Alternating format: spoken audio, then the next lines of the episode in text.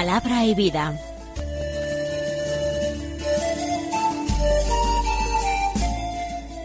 Con el padre Manuel Horta, desde Sevilla.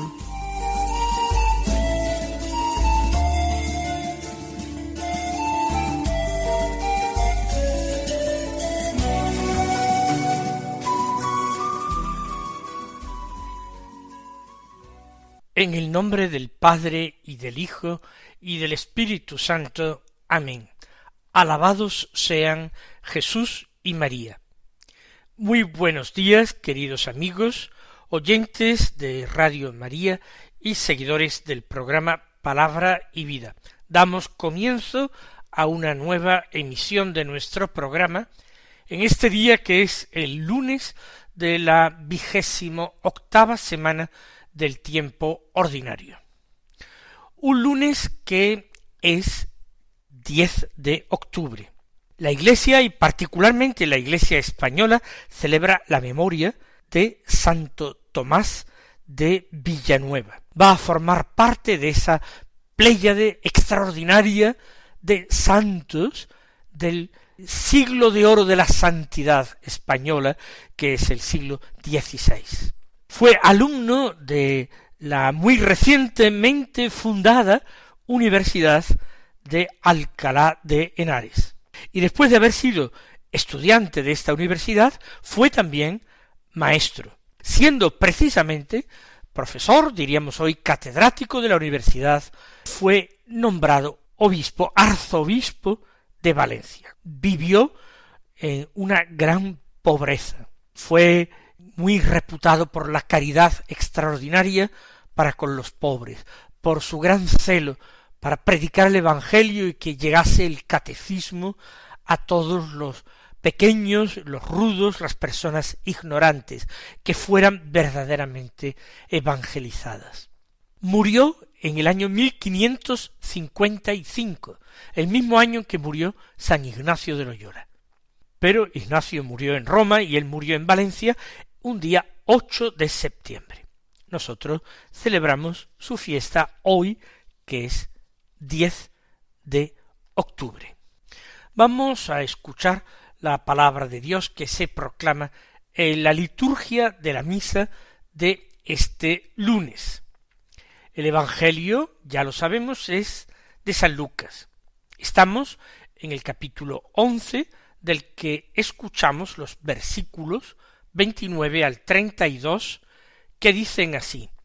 En aquel tiempo la gente se apiñaba alrededor de Jesús, y él se puso a decirles Esta generación es una generación perversa, pide un signo, pero no se le dará más signo que el signo de Jonás. Pues como Jonás fue un signo para los habitantes de Nínive, lo mismo será el Hijo del hombre para esta generación. La reina del sur se levantará en el juicio contra los hombres de esta generación y hará que los condenen porque ella vino desde los confines de la tierra para escuchar la sabiduría de Salomón. Y aquí hay uno que es más que Salomón.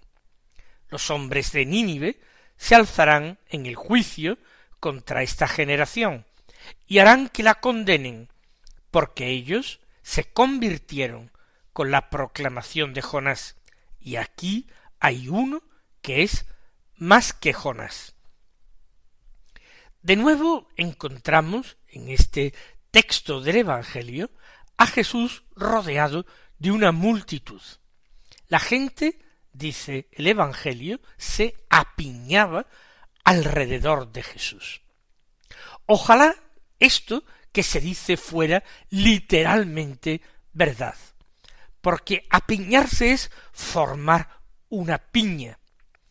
Y si es cierto que física y materialmente así es, y el Señor se encuentra en ocasiones agobiado por ese apretujamiento de la multitud, sin embargo, en los corazones de muchos hay una distancia en relación con Jesús. Ellos quieren ser voluntariamente, son testigos de sus prodigios, de sus milagros. Pero cuando se les pide un paso adelante, cuando se les pide ese acto de fe valiente, comprometido, ya no son capaces, miran para otro lado, buscan pasar sin complicaciones y sin enfrentamientos con las autoridades religiosas políticas del país. A esta multitud apiñada el Señor se pone a enseñarles y no halaga sus oídos. El Señor no dice de ellos que fueran formidables, que estaban muy bien, que a pesar de sus fallos o errores Dios era misericordioso, tendría misericordia de todos, que no deberían preocuparse de nada, que todo saldría bien. Todas estas son pamplinas que se escuchan en nuestro mundo. Jesús empieza así su predicación de hoy. Esta generación es una generación perversa. Se refiere el Señor a los hombres de su época. Sí, en primer lugar a los hombres de su época, pero el Evangelio es para todos los tiempos.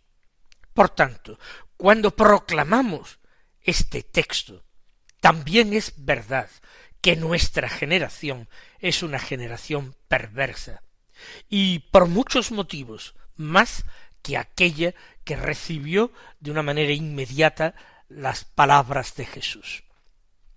¿Por qué es una generación perversa? Porque perverso es realmente lo contrario de converso.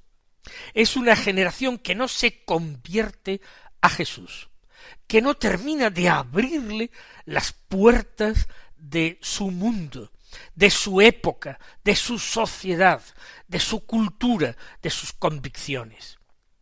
Tampoco personalmente cada uno de ellos le abre las puertas de su vida, las puertas de su corazón. Se la abrió aquel hombre que era publicano, Zaqueo, que lo invitó y le franqueó las puertas de su casa con gran alegría. Pero la inmensa mayoría se mantenía a una prudente distancia de Jesús.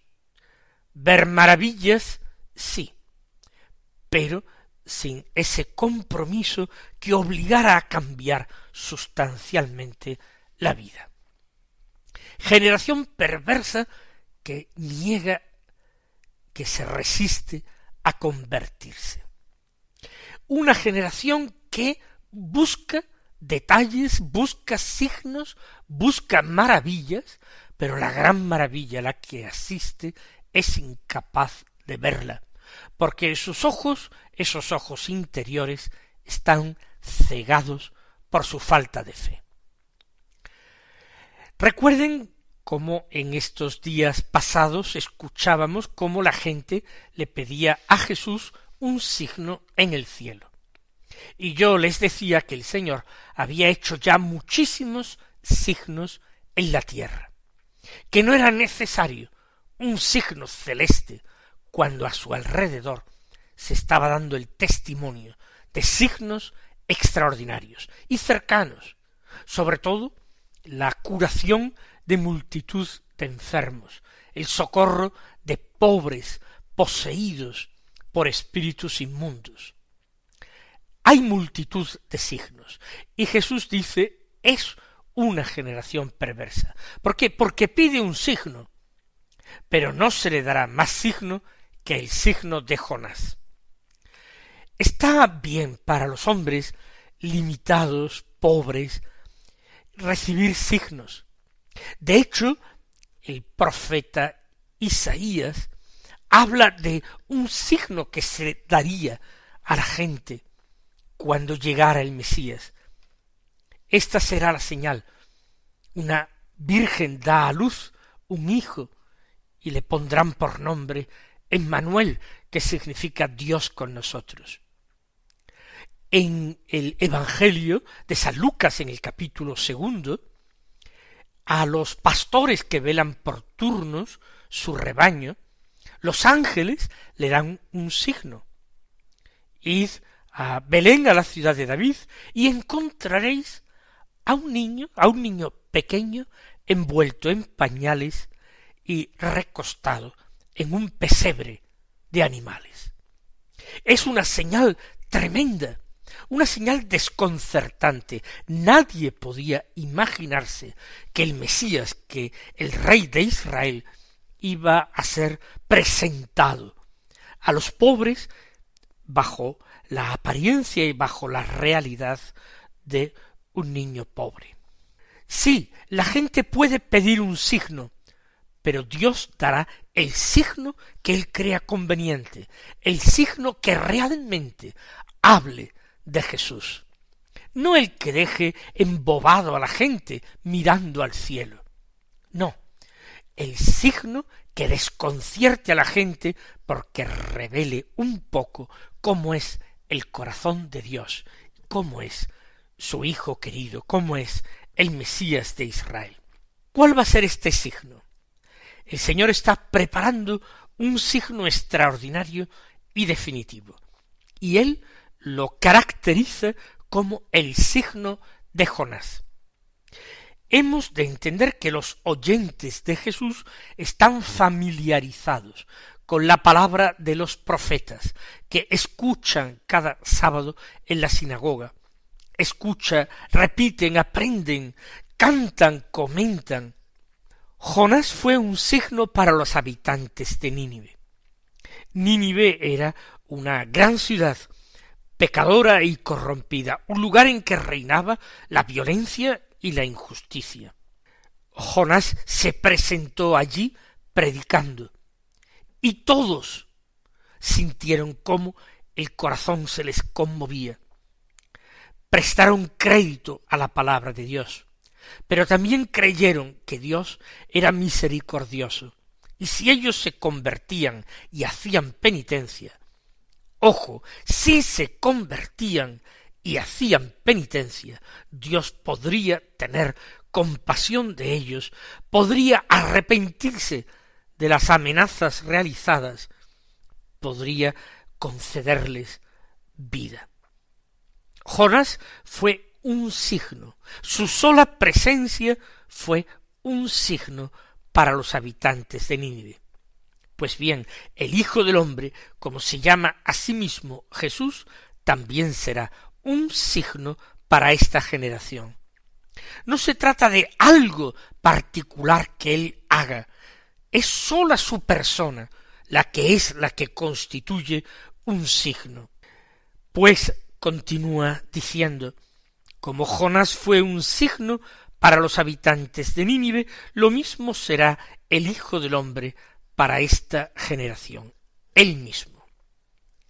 La reina del sur se levantará en el juicio contra los hombres de esta generación y hará que los condenen. ¿Quién es la reina del sur? Es un episodio que nosotros encontramos en el libro de los reyes. Es una reina que venía del sur, por tanto de África, más al sur, de Egipto, quizás de Sudán, de Nubia. Es del reino de Saba, legendaria reina.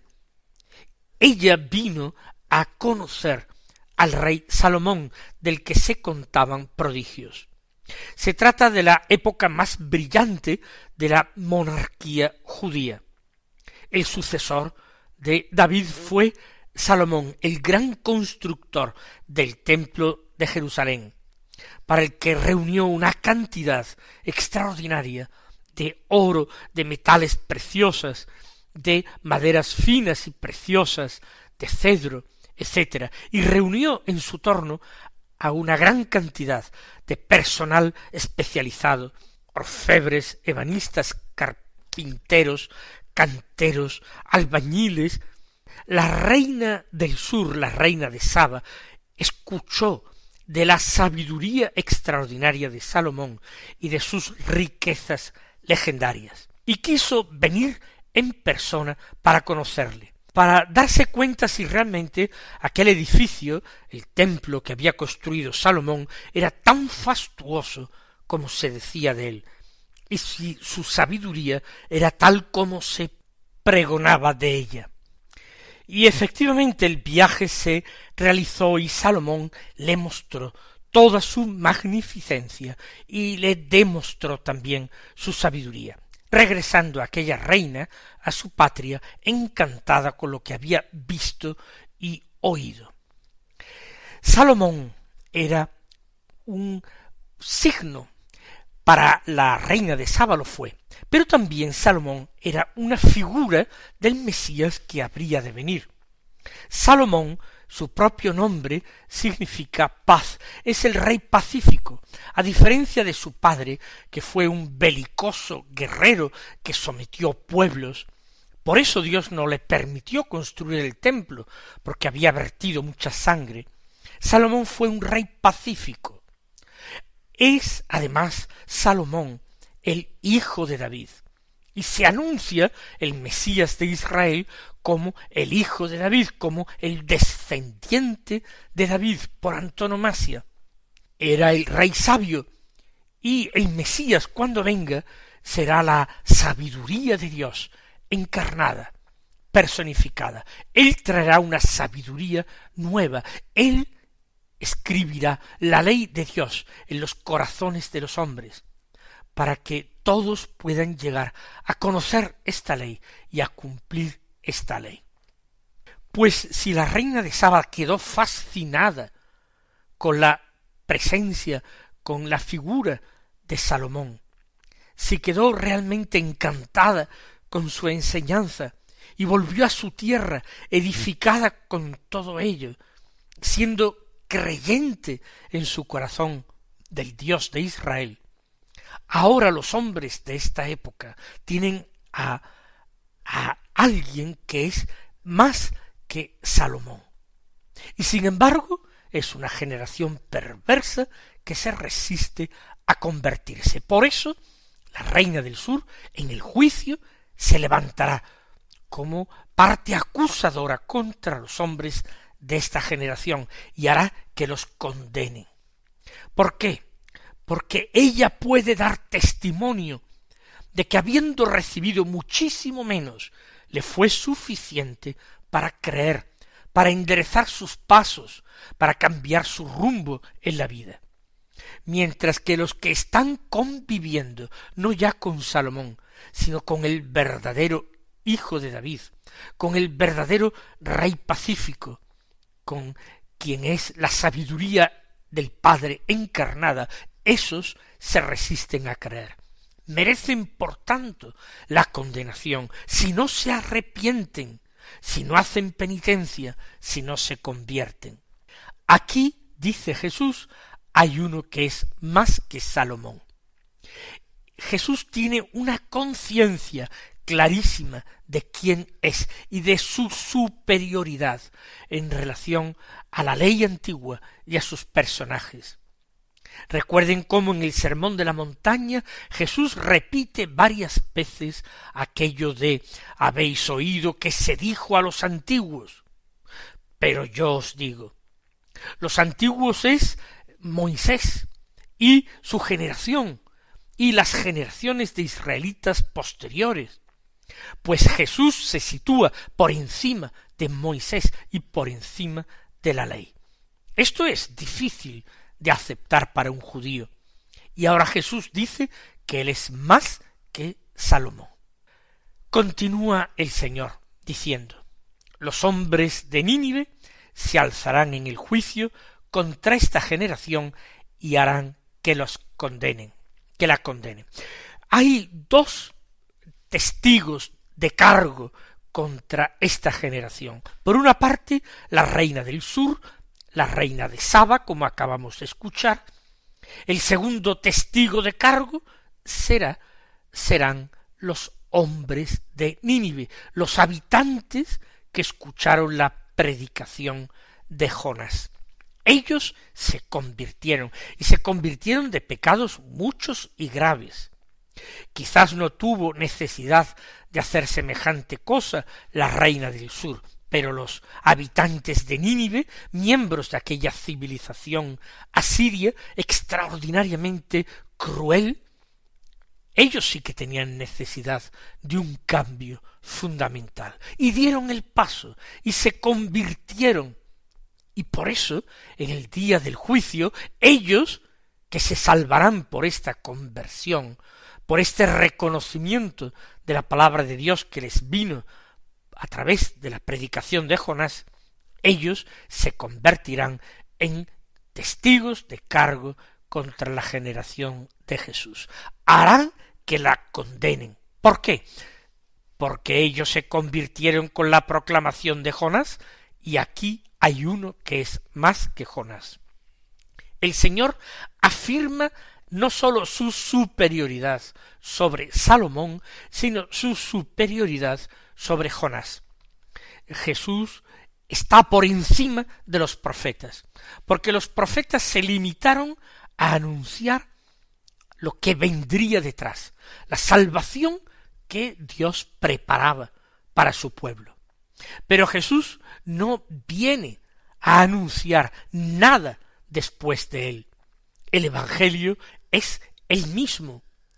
Cuando el Señor dice, por ejemplo, el reino de los cielos, el reino de Dios, en medio de vosotros está, o dentro de vosotros está, según la traducción que escojamos, está viniendo a decir que Él es el reino. Él no es solamente el que anuncia el reino, eso lo anunciaba Juan Bautista, cuando predicaba acerca de alguien que se encontraba ya en medio de ellos, al que vosotros no conocéis pero que os bautizará con Espíritu Santo y fuego. Jesús no anuncia a nadie después que él. Cierto que en los discursos de la última cena habla del Espíritu Santo, que el Padre enviará después de que él haya regresado al Padre. Lo enviará para que enseñe y acompañe siempre a los discípulos para que sea su abogado, su defensor, su paráclito. Pero Jesús no está prediciendo la venida de otro hombre que venga a añadir algo. El Espíritu Santo sólo recordaría lo que Jesús mismo había enseñado. Jesús es la revelación de Dios. Jesús es la imagen del Padre. Por tanto, aquí hay uno que es más que Jonás, más que ningún otro profeta. Y nosotros, los hombres de esta generación, estamos siendo invitados por este texto a hacer lo mismo que Jesús pedía a aquellos hombres de su tiempo. En primer lugar, reconocerle a Él como el verdadero y el único Salvador de los hombres. Reconocerle como Señor, alguien que tiene derechos sobre nuestras vidas, alguien al quien debemos seguir y obedecer, y actuar en consecuencia, convirtiendo nuestros puntos de vista. Mis queridos hermanos, que el Señor os colme de sus bendiciones y hasta mañana si Dios quiere.